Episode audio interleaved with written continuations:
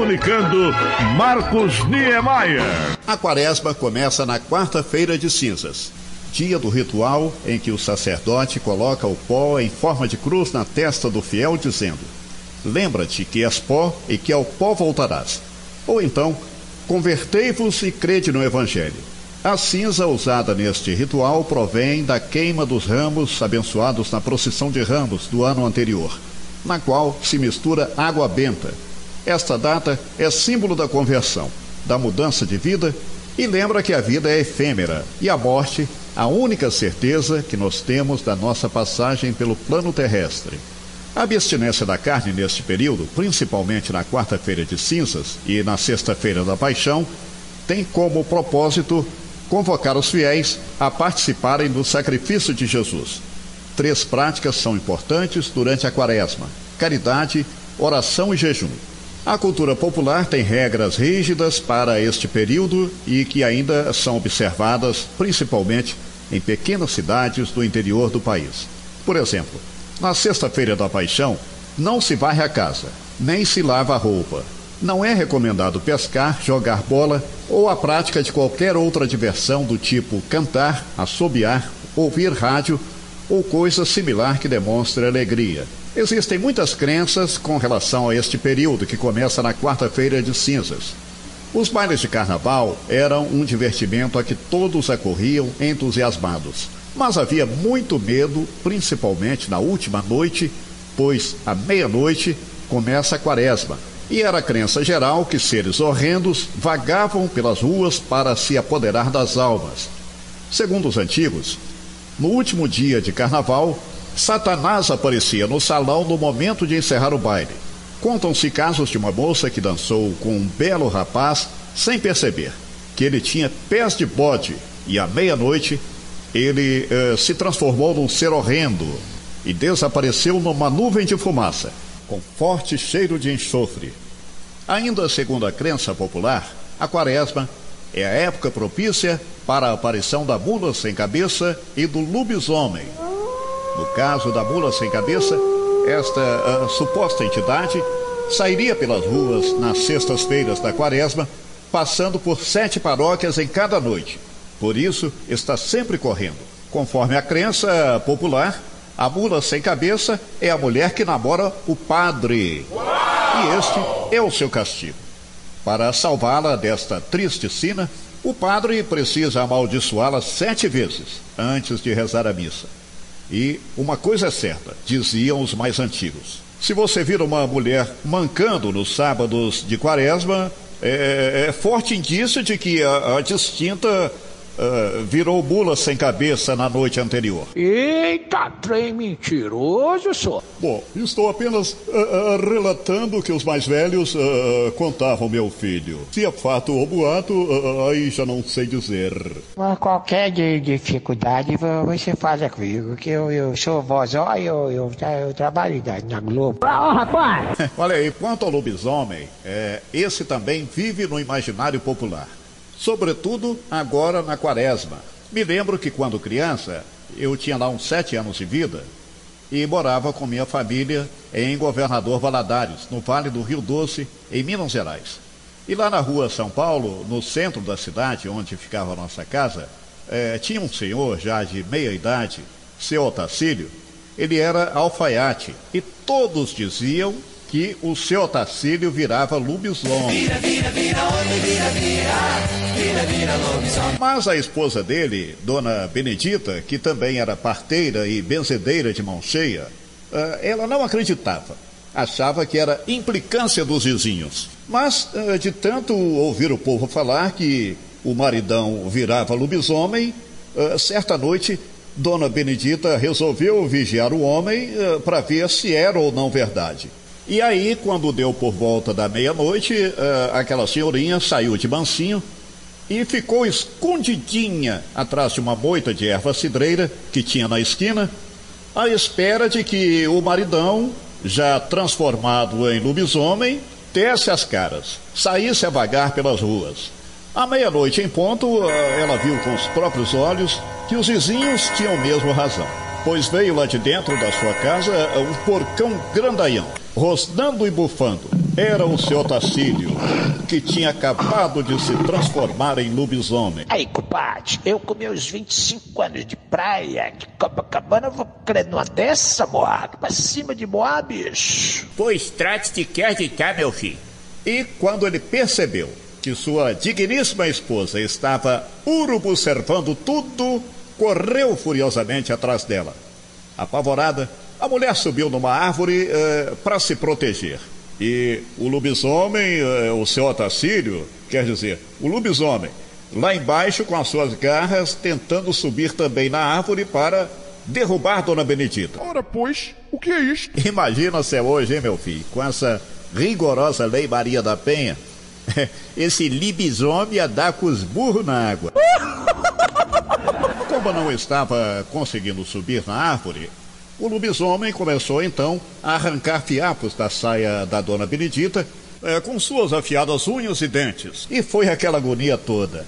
Até que o galo eh, começou a cantar, anunciando que o dia já estava por dar as caras. E diz a lenda que quando o galo canta, o lobisomem tem que apressar o passo sem mais delongas, correr de volta para o chiqueiro, se misturar no meio dos porcos, rolar para lá e para cá, para então voltar a ser homem normal. Dito e feito, o bicho saiu do galope e Dona Benedita, a, a coitada, se sentiu aliviada, podendo então descer da árvore, onde passou várias horas, tentando se proteger da fúria do seu marido, uh, que tinha virado lobisomem. E o dia já estava claro quando aquela senhora finalmente conseguiu chegar em casa.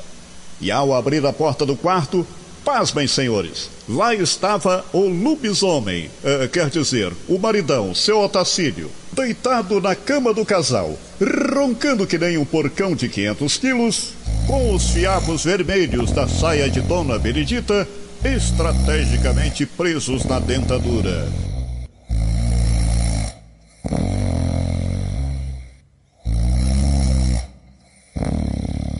Olha, naturalmente, companheiro, depois dessa, só tomando uma pinguinha com os meus amigos mineiros. Comunicando Marcos Niemeyer. Nossas resenhas populares têm casos, causos, milongas, entrevistas e muito mais. Tudo contado de maneira descontraída e irreverente, no formato radiofônico popular.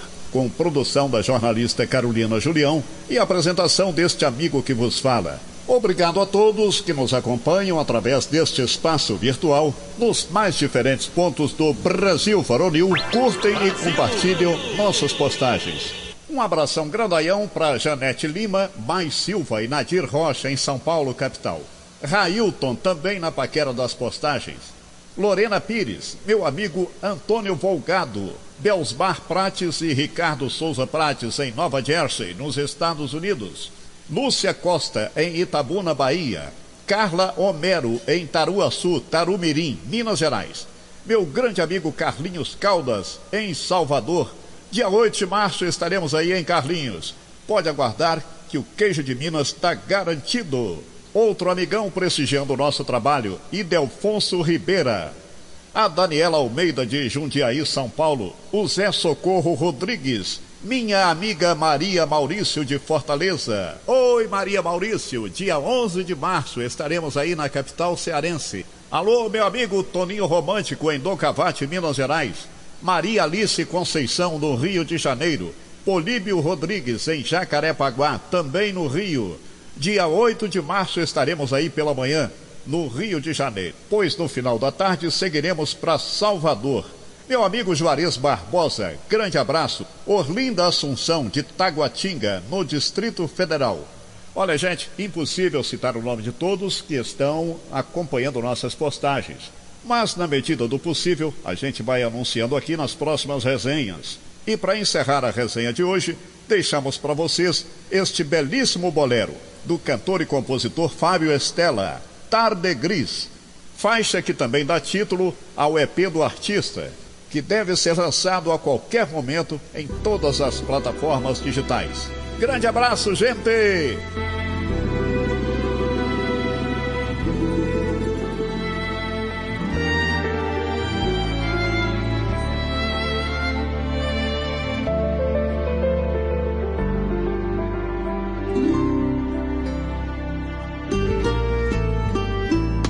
Tarde gris de mi pasión nació de ti esta canción. Tarde gris de mi orfandad nació de ti. Mi soledad, cuando el invierno se aproxima, siento falta de tus besos, me hace falta tus caricias. Sé que vendrá la primavera y la luna llena plena trae el ruido de tus pasos, volver a ser feliz. en una tarde gris, volver a ser feliz. En una tarde gris.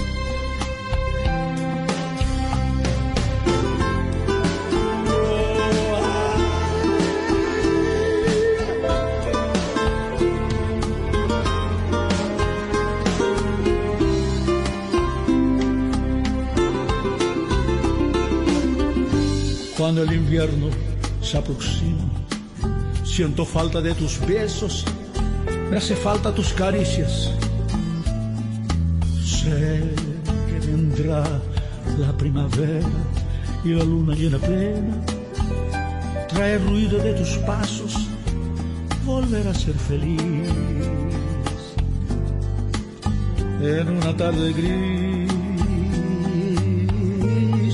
volver a ser feliz. En una tarde gris.